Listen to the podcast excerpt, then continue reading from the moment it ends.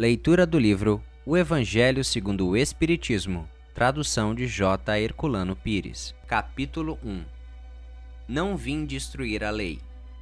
As três revelações: Moisés, Cristo, o Espiritismo. Aliança da ciência com a religião. Instruções dos Espíritos, a nova era. Não penseis que vim destruir a lei ou os profetas. Não vim para destruí-los, mas para dar-lhes o cumprimento. Porque em verdade digo que o céu e a terra não passarão, até que não se cumpra tudo quanto está na lei, até o último J e o último ponto. Mateus, capítulo 5, versículos 17 ao 18. Moisés. Há duas partes distintas na lei mosaica: a lei de Deus, promulgada sobre o Monte Sinai, e a lei civil ou disciplinar, estabelecidas por Moisés. Uma é invariável, a outra é apropriada aos costumes e ao caráter do povo e se modifica com o tempo. A lei de Deus está formulada nos dez mandamentos seguintes. Primeiro, eu sou o Senhor teu Deus, que te tirei da terra do Egito, da casa da servidão. Não terás deuses estrangeiros diante de mim. Não farás para ti imagens de escultura, nem figura alguma de tudo o que há em cima no céu e do que há embaixo na terra, nem de coisa alguma que haja nas águas debaixo da terra. Não adorarás, nem lhes darás culto. 2. Não tomarás o nome do Senhor teu Deus em vão. 3. Lembra-te de santificar o dia de sábado. 4. Honrarás a teu pai e a tua mãe e, para teres uma dilatada vida sobre a terra que o Senhor teu Deus te há de dar. 5. Não matarás. 6. Não cometerás adultério. 7. Não furtarás. 8. Não dirás falso testemunho contra o teu próximo. 9. Não desejarás a mulher do teu próximo. 10. Não cobiçarás a casa do teu próximo, nem o seu servo, nem a sua serva, nem o seu boi, nem o seu jumento, nem outra coisa alguma que lhe pertença. Esta é a lei de todos os tempos e de todos os países, e tem, por isso mesmo, um caráter divino. Todas as demais são leis estabelecidas por Moisés, obrigado a manter pelo temor um povo naturalmente turbulento e indisciplinado, no qual tinha de combater alguns abusos arraigados e preconceitos adquiridos durante a servidão do Egito. Para dar autoridade às suas leis, ele teve de lhes atribuir uma origem divina, como o fizeram todos os legisladores dos povos primitivos. A autoridade do homem devia apoiar-se sobre a autoridade de Deus. Mas só a ideia de um Deus terrível podia impressionar homens ignorantes em que o senso moral e o sentimento de uma estranha justiça estavam ainda pouco desenvolvidos. É evidente que aquele que havia estabelecido em seus mandamentos: Não matarás e Não farás mal ao teu próximo, não poderia contradizer-se ao fazer de um extermínio um dever. As leis mosaicas, propriamente ditas, tinham, portanto, um caráter essencialmente transitório.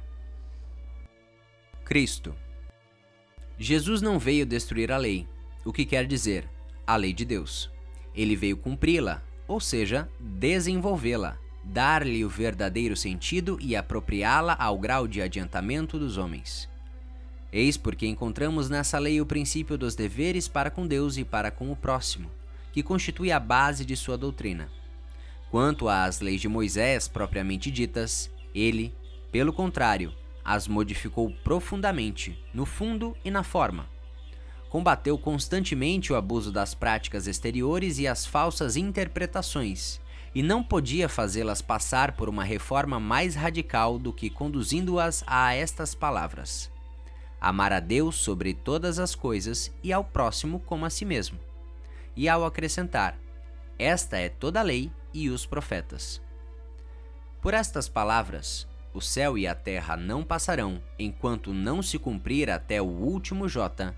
Jesus quis dizer que era necessário que a lei de Deus fosse cumprida, ou seja, que fosse praticada sobre a terra em toda a sua pureza, com todos os seus desenvolvimentos e todas as suas consequências.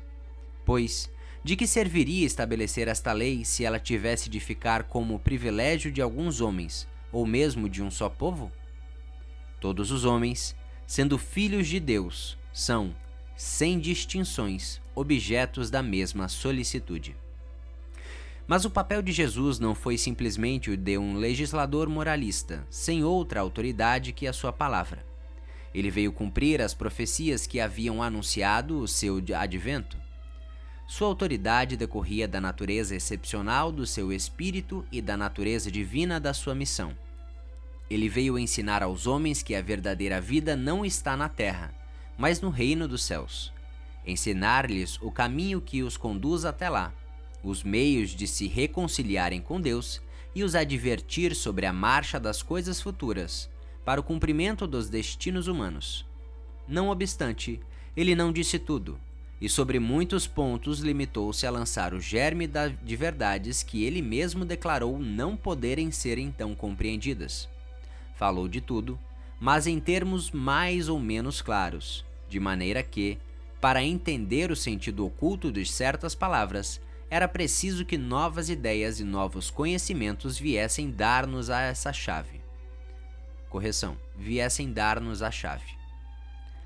Essas ideias não podiam surgir antes de um certo grau de amadurecimento do espírito humano.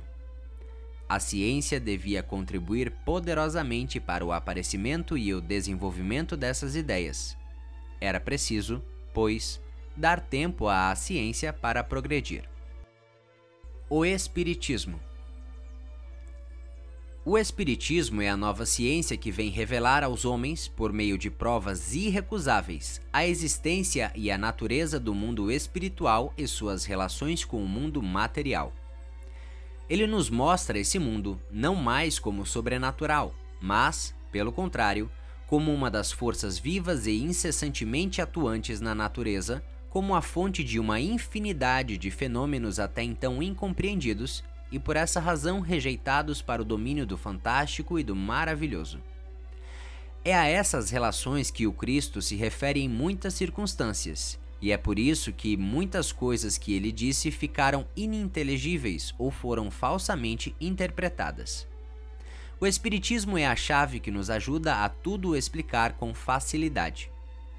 A lei do Antigo Testamento está personificada em Moisés, a do Novo Testamento em Cristo o Espiritismo é a terceira revelação da lei de Deus, mas não está personificado em ninguém porque ele é o produto do ensinamento dado, não por um homem, mas pelos Espíritos, que são as vozes do céu, em todas as partes da terra e por inumerável multidão de intermediários.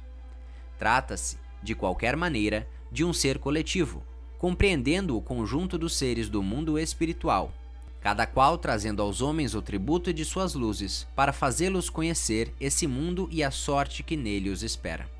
Da mesma maneira que disse o Cristo: Eu não venho destruir a lei, mas dar-lhe cumprimento, também diz o Espiritismo: Eu não venho destruir a lei cristã, mas dar-lhe cumprimento.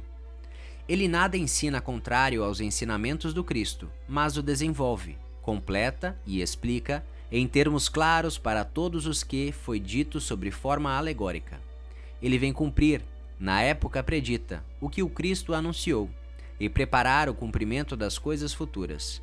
Ele é, portanto, obra do Cristo, que o preside, assim como preside ao que igualmente anunciou, a regeneração que se opera e que prepara o reino de Deus sobre a terra.